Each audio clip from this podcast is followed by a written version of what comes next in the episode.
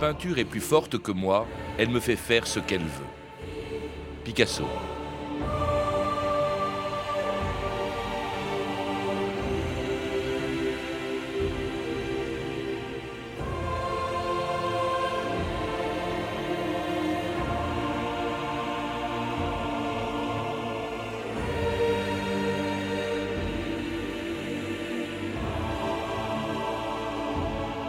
2000 ans d'histoire.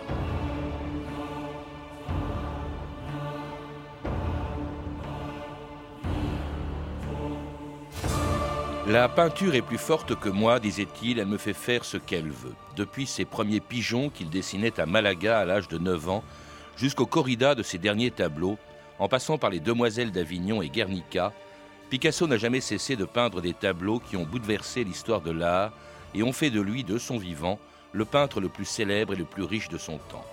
Mais l'argent l'intéressait moins que son œuvre. Il lui permettait simplement de peindre librement, sans les difficultés et la misère qu'il avait connues et partagées dans sa jeunesse, avec ses amis du bateau Lavoir, cette maison de la butte Montmartre, qui était le rendez-vous de ce qu'on appelait la bande à Picasso, de jeunes peintres et écrivains fauchés qui s'appelaient Max Jacob, Utrio, Modigliani, Apollinaire ou André Salmon, et la compagne de Picasso, Fernand Olivier. Vivèrent d'une façon plus que simple dans un atelier, le fameux atelier du bateau Lavoir, qui n'avait rien de fascinant, pas de croire, c'était pas pittoresque du tout. Une grande chambre de pauvres. Dans cet atelier misérable, j'ai vu un, homme vêtu de bleu, le bleu des, des ouvriers parisiens. Ce jour-là, il avait un pinceau d'une main et une bougie de l'autre. J'ai connu Picasso vers 1902 ou 3. Picasso habitait sous la grande porte, l'atelier au rez-de-chaussée au fond, et moi j'habitais en atelier sur la place. Et naturellement, j'étais assez jolie fille. Tous les peintres, tous les Espagnols me regardaient, parlaient entre eux. Et un jour, Picasso, il est venu vers moi. Et comme il commençait à pleuvoir, je suis entrée chez lui. Nous avons vécu là, tant bien que mal, avec beaucoup de monde, Apollinaire, Salmon, Max Jacob, naturellement. La table était ouverte avec trois francs, je faisais la tambouille pour tout le monde. Quelle jolie la butte au pinceau du crayon. Petite âne qui rêve au bleu de Picasso. Marie-Laure Bernadac, bonjour. Bonjour. Alors vous êtes historienne de l'art, spécialiste de Picasso et commissaire de l'exposition Picasso et les maîtres, hein, qui se tient en ce moment à Paris jusqu'au 2 février prochain. Une exposition, ou plutôt trois expositions d'ailleurs, dans des lieux différents, euh, qui présentent côte à côte les peintures de Picasso et celles des peintres qui les ont inspirés. Car curieusement, à vous lire euh, et à voir cette exposition, euh, on, on, sent que ce peintre révolutionnaire était très attaché, au fond, à des traditions, à des peintres très classiques qu'il allait chercher très loin dans le temps. Oui, c'est un peu un paradoxe et c'est le but de cette exposition, c'est de montrer que Picasso, qu'on a longtemps considéré comme un iconoclaste, un destructeur, un révolutionnaire, a aussi un pied depuis toujours ancré dans la tradition. C'est un amoureux de la grande peinture et cette exposition essaye de montrer comment tout au long de sa vie, de ses premiers dessins académiques jusqu'à la dernière période d'Avignon où reviennent les figures de Rembrandt et de Velázquez, il a regardé la peinture du passé, mmh. tâchant même de rivaliser avec cette peinture. Et peinture à laquelle il doit justement euh, son inspiration, de même aussi qu'une personne importante, évidemment, c'est son père qui l'a initié à la peinture et au dessin, car lui-même, le père, José Luis Blasco, était peintre. Oui, et d'ailleurs, dès la première salle consacrée euh, à tous les peintres, à ses premiers maîtres, qui inaugure donc euh, l'exposition, euh, ma collègue Anne Balassari, qui est également commissaire de l'exposition, a beaucoup tenu à ce que figure son premier maître, c'est-à-dire son père. Donc son père, comme vous le rappelez, était un peintre un peu ce qu'on appelait un peintre de salle à manger, c'est-à-dire qu'il peignait essentiellement des pigeons, mais très vite, il a demandé à son fils de dessiner les pattes des pigeons, d'où les premiers petits dessins très émouvants. Et quand il a vu le génie de son fils, la légende raconte qu'il aurait, euh, qu'il aurait abandonné de peindre, qu'il aurait cessé de peindre en lui donnant palette et pinceau, euh, comme on donne l'alternative à un jeune torero d'une certaine mmh. façon. Extraordinairement précoce, il disait lui-même, il est conscient de l'être, il disait lui-même, à 12 ans, je peignais comme Raphaël. À 12 ans, je dessinais comme Raphaël et il m'a fallu toute ma vie pour apprendre à dessiner comme un enfant. D'où dans l'exposition la présence assez rare de ses premiers dessins académiques. Car comme tout peintre du 19e, rappelons Picasso est né en 1981, faisant son apprentissage dans les académies d'abord de Madrid puis de Barcelone. en passant par la Corogne. Il dessine d'après les peintres antiques, il fait un dessin classique, académique, et on voit déjà son génie, la façon dont il rend le modelé. Et euh, cette veine classique ne le quittera pas. Oui, on la retrouve d'ailleurs avec, euh, enfin classique. Disons que c'est pas ce qui le distingue des autres, mais les périodes bleues, les périodes roses, c'est-à-dire les débuts du Picasso quand il commence à se faire connaître euh, à Paris, hein, dans la misère, d'une misère, on l'a entendu qu'il partage avec sa euh, compagne, qui est Fernande Olivier, et avec tous ces peintres du, du, bateau Lavoir. il est relativement peu connu, on achète assez peu ses, ses, peintures, mais on le remarque quand même grâce à des gens comme comme Gertrude Stein, le marchand d'art Ambroise Vollard et puis Daniel-Henri Canveller qui en 1907 découvrait dans l'atelier de Picasso un tableau révolutionnaire, Les Demoiselles d'Avignon. On écoute Daniel-Henri Canveller. Il y avait un très grand tableau, le tableau qui depuis a été appelé Les Demoiselles d'Avignon. J'étais stupéfait d'abord, ébloui ensuite. Il me paraissait que là, quelque chose se passait d'inouï, d'extraordinaire, d'admirable. Je devais être un des très rares qui avait cette impression-là. Il faut bien que je vous dise l'affreuse solitude morale dans laquelle Picasso a été à cette époque-là. Aucun de ses amis peintres le suivait. J'ai su plus tard que Braque, qui a vu le tableau, je pense par Apollinaire, en parlait en disant qui lui semblait de peindre de cette façon-là. C'était comme si l'on buvait du pétrole pour cracher du feu. Et Dora m'a dit à moi-même qu'on trouverait Picasso pendu un jour derrière ce grand tableau. Volard, qui avait acheté ses œuvres, n'en achetait plus. Picasso était seul, affreusement seul. Et c'était Daniel-Henri Canveller, donc le marchand d'art en 61, racontant cette découverte de ce tableau qui marque un tournant bien sûr, dans l'œuvre de Picasso, mais aussi dans l'art du XXe siècle, Marie-Laure Bernadac. Oui, ce tableau, c'est vraiment Picasso. Qu'est-ce qu'il avait d'inouï, comme le disait Ken alors, d'abord, en effet, c'est un tableau que personne n'a compris à l'époque, un tableau un peu maudit. C'est un peu ce qu'on appelle le grand saut dans l'inconnu. Picasso, après, comme vous l'avez rappelé, fait la période bleue, très influencée par le Gréco, par ses figures allongées, la période rose, où il retrouve une forme de classicisme, d'archaïsme, découvre l'art nègre, découvre l'art primitif, découvre aussi les statuettes ibériques et se lance sur ce tableau qui est préparé par des études de femmes, encore assez césaniennes. Qui ne sont ni des demoiselles ni d'Avignon. En fait, c'était des, prostituées de la rue d'Avignon. de la rue d'Avignon de Barcelone. Euh, donc, euh, il l'appelait lui-même le bordel philosophique, hein, ce, tableau. Donc, déjà, il y avait cette idée de bordel, c'est-à-dire de mélange de genres, de mélange d'influences, parce qu'on retrouve aussi bien des influences du bain turc, de Ingres, que des influences primitives, archaïques. On, dit, on a dit souvent que c'est un tableau inachevé et c'est surtout un tableau d'exorcisme, au vrai sens du terme. C'est-à-dire que Picasso, à travers ce tableau, essaie d'exorciser la peur de la syphilis. Parce que la première mmh. composition de ce tableau, on voit Picasso lui-même et un étudiant en médecine qui tient un crâne dans sa main. Donc il y a cette idée d'associer l'érotisme, donc la, fréquentation des, prostituées et la mort possible.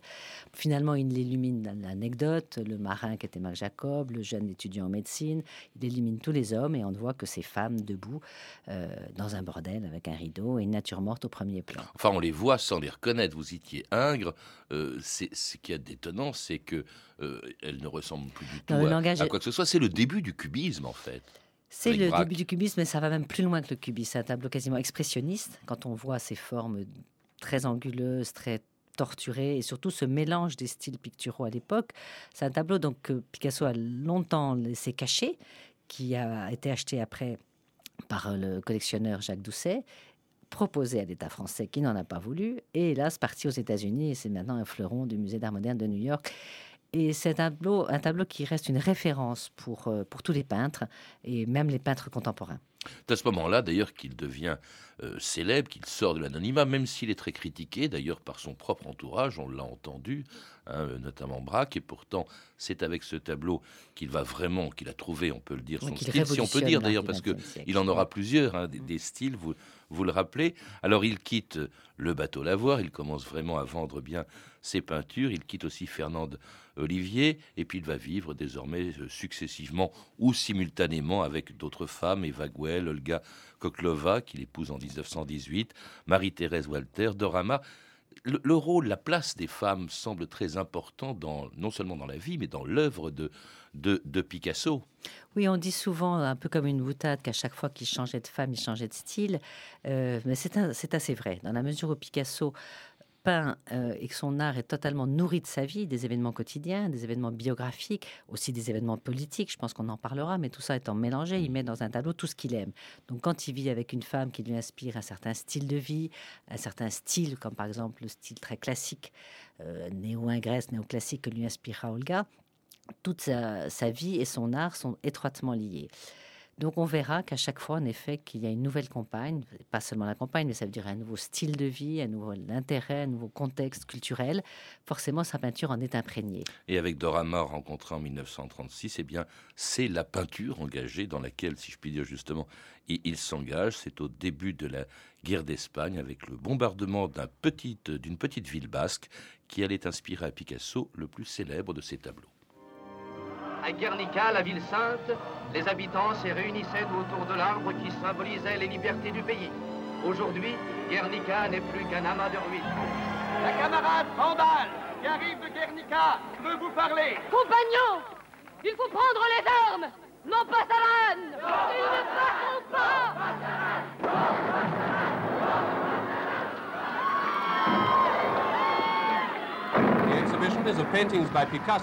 L'exposition de Picasso, sympathisant du gouvernement espagnol, montre la destruction de Guernica et l'agonie de ses habitants.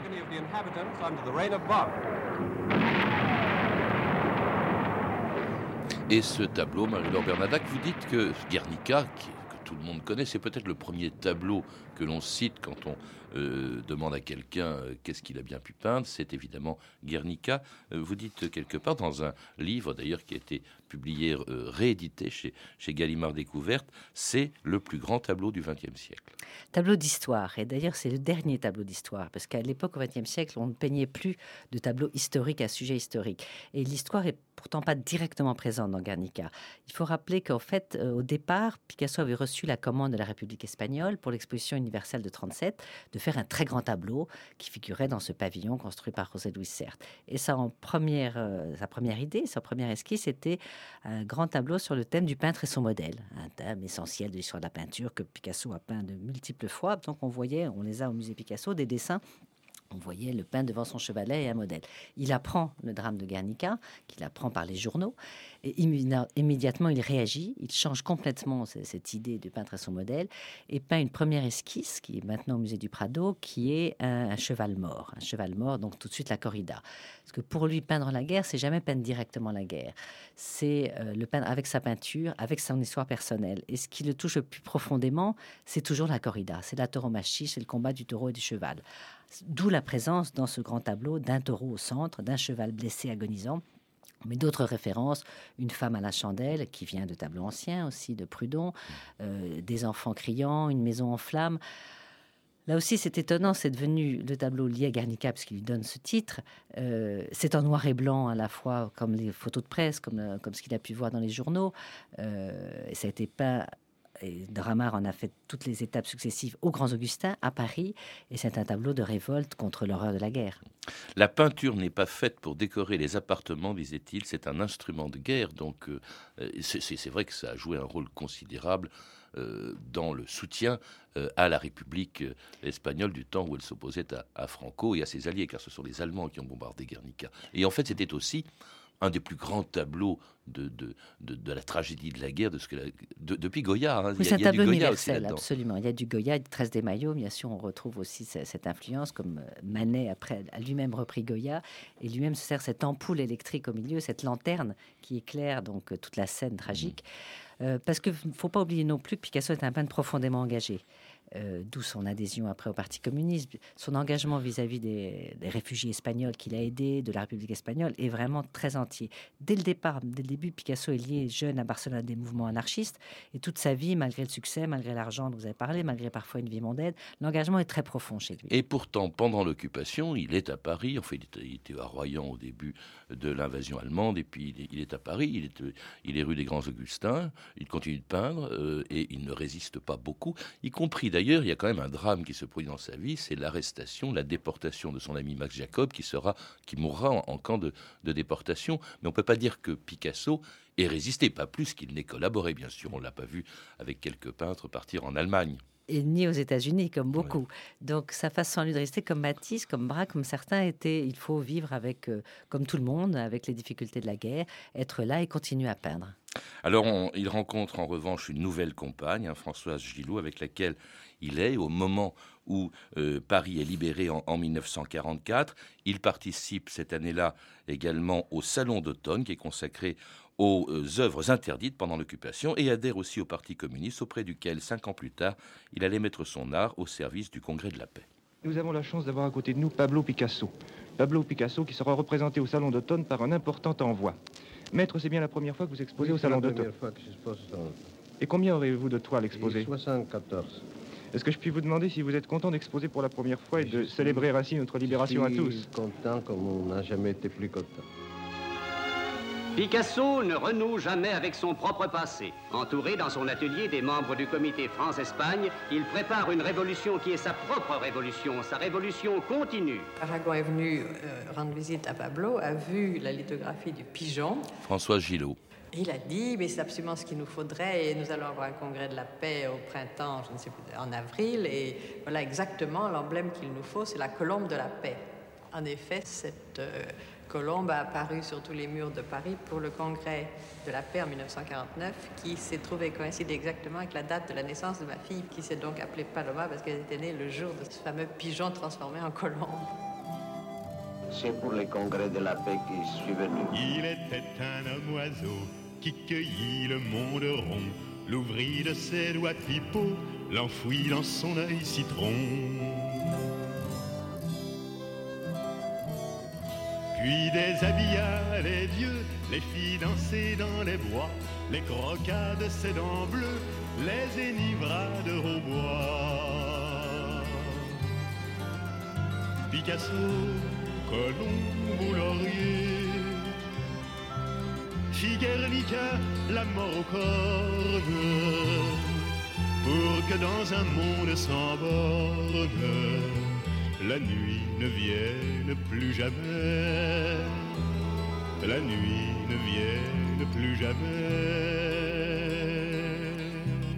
Picasso, Colombe, une chanson de Jean Ferrat évoquant justement cette fameuse colombe qui a servi d'emblème au Congrès de la paix en 1949 et au Parti communiste auquel il adhérait dès 1944. Là, c'est pas seulement un engagement par la peinture, c'est un engagement d'ailleurs auquel il restera fidèle. Il restera fidèle parce qu'il est parti, c'est comme une famille. Quand on rentre dans une famille, on a beau ne pas être d'accord avec eux, être brouillé, on fait partie de la famille, donc on ne les quitte pas. Il était évidemment déchiré entre toutes les l'esthétique un peu réaliste socialiste que lui demandait le parti, d'un art très facile qui plaise à tout le monde, qui plaise aux ouvriers, qui a un langage euh, politique évident. Euh, Picasso n'a jamais voulu céder. Parfois, quand il a donné la colombe un petit peu par hasard, parce qu'en disant c'était un beau symbole. Après, quand il a fait ce fameux portrait de Staline qui a été si mal compris, il refusait. Donc ce portrait. Oui, c'était à l'occasion de la mort de Staline, il faut le préciser. 53, Ou alors, euh, il dessine un Staline jeune Hein. D'après une photo D'après une photo, mais alors ça a provoqué un scandale euh, dans le parti lui-même. Hein. Oui, alors là, Picasso était assez furieux, euh, donc il a fallu euh, l'intervention de Aragon, de Pierre Dex, qui raconte ça très bien. Parce que Pierre mais Aragon l'a critiqué lui-même dans les colonnes de l'humanité. Bien sûr, tout le monde a critiqué. mais on ne peut pas demander à Picasso de faire autre chose que ce pourquoi il est fait. Je veux dire, c'est un artiste qui se veut libre, comme il le dit, vous l'avez rappelé, il peint avec la, enfin, son instrument de lutte, c'est la peinture, c'est l'art. Il est totalement engagé dans son art et il ne cède aucune pression. Il peindra cependant en 53 un tableau très important, les massacres de Corée, là avec un engagement très clair contre les Américains, décrivant très précisément aussi les massacres des populations civiles. Euh, ce tableau qui est maintenant au musée Picasso, qui est aussi une allusion au 13 des maillots de, Goya, puisque là on voit vraiment la, population mitraillée par, par, par, des guerriers, par les soldats. C'est vraiment une concession d'une certaine façon au langage réaliste socialiste. Et c'est un tableau qui a aussi été mal compris. Mmh. Euh, donc c'est très difficile à vivre pour lui, mais il ne rendra jamais sa carte malgré. Oui, mais en même temps, il avale toutes les couleuvres possibles et imaginables, justement, en restant dans le parti. Malgré tout, il y reste fidèle. Hein. Oui, il se battra sur d'autres plans, il signera d'autres pétitions, il se battra ailleurs, il se battra avec sa peinture, euh, mais restera fidèle au Parti communiste. Et alors fidèle aussi à ses maîtres. Là, on en revient à cette exposition. À partir de 1953, il se lance dans une œuvre assez considérable, tout à fait extravagante, qu'on n'a jamais vue auparavant, ce que vous appelez la peinture de la peinture, c'est-à-dire qu'en fait, il peint les œuvres qui l'ont marqué, mais en les transformant complètement. Hein. C'est le cas, par exemple, des femmes d'Alger de la Croix, c'est le cas de la petite infante d'Espagne de Velázquez. Alors, en effet, dans les années 50, commence ce cycle qu'on appelle les variations, les variations d'après les maîtres, même si on le voit dans l'exposition, toute sa vie, a été influencé directement ou indirectement par certains tableaux du passé.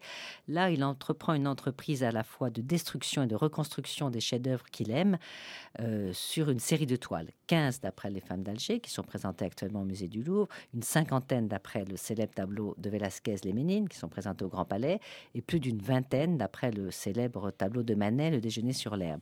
Alors, ce qui est intéressant, c'est la date aussi. Dans les années 50, Picasso a 70 ans.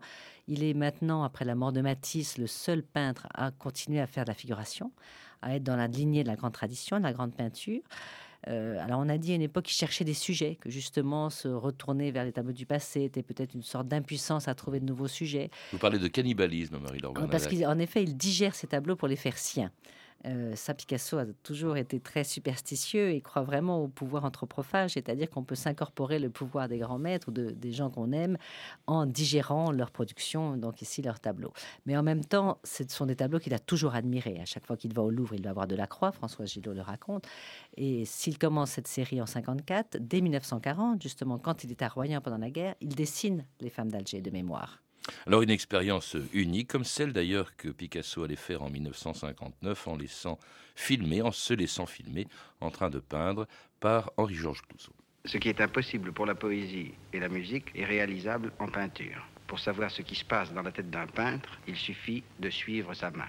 Le peintre avance en tâtonnant comme un aveugle dans l'obscurité de la toile blanche. Pour la première fois, ce drame quotidien et confidentiel de l'aveugle de génie va se jouer en public, puisque Pablo Picasso a accepté de le vivre aujourd'hui, devant vous, avec vous. Alors, en noir ou en couleur? En couleur, c'est plus drôle. Et qu'est-ce que tu fais? N'importe quoi. Comme d'habitude? Tu es prêt? Oui. Moteur. Ça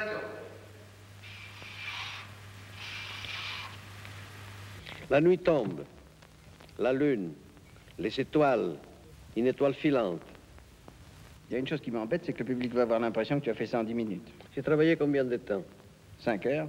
Eh bien, maintenant, tout le monde le sait. Et c'était un extrait du Mystère Picasso d'Henri-Georges Clouzot, où l'on voit le maître en train de, peindre à travers une vitre transparente. Et alors on l'entend dire, euh, lui demande qu'est-ce que tu fais, il répond n'importe quoi. On a souvent accusé euh, Marie-Laure Bernadac, Picasso, d'être un peu une espèce de charlatan à la fin de sa vie, se contentant de signer, de, peindre très vite euh, et de signer quelque chose, sachant que sa seule signature pouvait rapporter beaucoup d'argent. C'est un peu une légende, hein, bien sûr. Quand il dit n'importe quoi, ça veut dire que de toute façon, ce qui compte, c'est pas le sujet, c'est la façon de le peindre. Donc n'importe quoi, c'est-à-dire il peut peindre la page de la garoupe qui se transforme, il y a une métamorphose successive des sujets. Euh, ce qui l'intéresse, c'est cette confrontation avec la toile blanche et le tableau, qu'est-ce qui va en sortir? Euh, c'est sur la signature aussi, elle va dans les deux sens. Il est arrivé à Picasso pour des raisons vraiment de pure générosité, de signer des œuvres pour des amis, pour qu'ils mmh. puissent euh, gagner de l'argent. Quand il était avec Braque au moment du cubisme, aucun des deux ne signait. Donc c'est vrai que Picasso a beaucoup d'humour, de distance, d'ironie par rapport à ce phénomène marchand de la signature, de l'argent. Et il y a toujours un double jeu entre une très très grande générosité euh, et la signature, c'est son tableau. Il n'a pas besoin de signer d'une certaine façon. Je sais plus, je crois que c'était au temps du bateau lavoir. Euh, il signait sur la, sur la nappe du restaurant. Et un jour, il y a, un, il y a un, serveur qui dit Mais mettez. Enfin, il dessinait. Et puis le serveur lui dit Mais mettez votre signature. Il dit Vous pensez, je ne vais pas quand même acheter le restaurant Vous payez le restaurant à tout le monde. Et alors. Euh, peignant aussi des, peintures extraordinaires. À la fin de sa vie, par exemple, il a plus de 80 ans, euh, toute une série de, tableaux sexuellement explicites et qui ont été exposés euh, à Avignon, en 70. Bon, c'est assez, assez étonnant. Oui, ce qui est extraordinaire, Certains diraient, et d'ailleurs, elle a dit à l'époque, c'est pornographique. Euh, je ne sais pas si on a dit que c'était pornographique tellement. En C'était tout cas, c'était explicite. Euh, certaines gravures, celles qui étaient Ouais. exposées à la galerie Léry sur le peintre et son modèle. Mais c'est ce dont on parlait au début, c'est qu'à la fin de sa vie, il y a une sorte de libération. Picasso libéré des maîtres, libéré du passé, il leur a réglé leur compte avec ses grands cycles de variation d'après les maîtres. Et il retrouve une espèce de spontanéité de, de peinture, une peinture instinctive, sans aucune règle, euh, sauf les lois de la peinture, d'où cette phrase La peinture est plus forte que moi. C'est Mhm. ça que ça veut dire. C'est la peinture quasiment organique. Elle est le corps de la femme qu'il pénètre, d'où cette métaphore du pinceau comme, euh, comme, comme phallus d'une certaine façon. Et donc c'est la série des grands nus, des grands nus de la fin, mais des baisers, des coupes, mais aussi des hommes déguisés en mousquetaires, en matador. Et c'est un renouveau du langage pictural figuratif. et exposé de son vivant, y compris au Louvre. Je crois que c'était un an avant sa mort. Euh, ça, ça ne s'est jamais produit au Louvre, on n'a jamais vu 71, ça. Oui, il y a eu un hommage du vivant de Picasso pour ses 90 ans dans la Grande Galerie. On a décroché certains tableaux de la Grande Galerie pour montrer les 10 tableaux qu'il avait donnés au Musée d'Art moderne. Et il est mort un an plus tard, en 1973. Et, euh, Qu'est-ce qui reste de, de- de lui, lui qui n'appartenait à aucune école Il disait lui-même qu'il était un peintre sans style, que s'enfermer dans un style, c'était vraiment se tuer.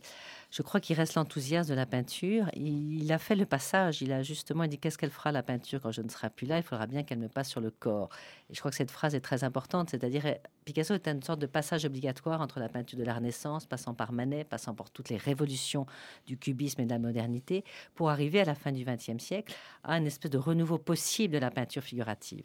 Merci Marie-Laure Bernadac. Je signale, pour en savoir plus, que vous venez de publier Picasso et les maîtres anciens, publié chez Gallimard, et puis en collaboration avec la Réunion des musées nationaux dans la collection Découverte hors série, ainsi que Picasso, le sage et le fou, écrit avec euh, Paul de Boucher et qui a été réédité donc chez Gallimard, toujours dans la collection Découverte. À lire aussi Picasso de Gilles Plazy, publié également chez Gallimard, et La bande à Picasso, un beau livre de David Rénal qui vient de paraître aux éditions Ouest France.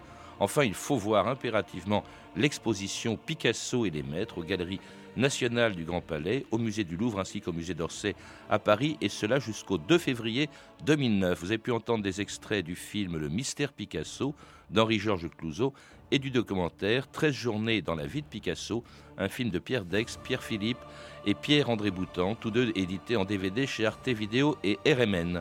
Vous pouvez retrouver une bibliographie plus complète encore en téléphonant au 32 30, 34 centimes la minute ou sur le site franceinter.com. C'était 2000 ans d'histoire. À la technique Sandrine Laurent et Philippe Duclos. Documentation et archives Emmanuel Fournier, Clarisse Le Gardien, Franck Olivard et Marie Jarros. Une réalisation de Anne Kobilac. Demain, dans 2000 ans d'histoire, en partenariat avec l'Atlas des migrations, la route de la soie.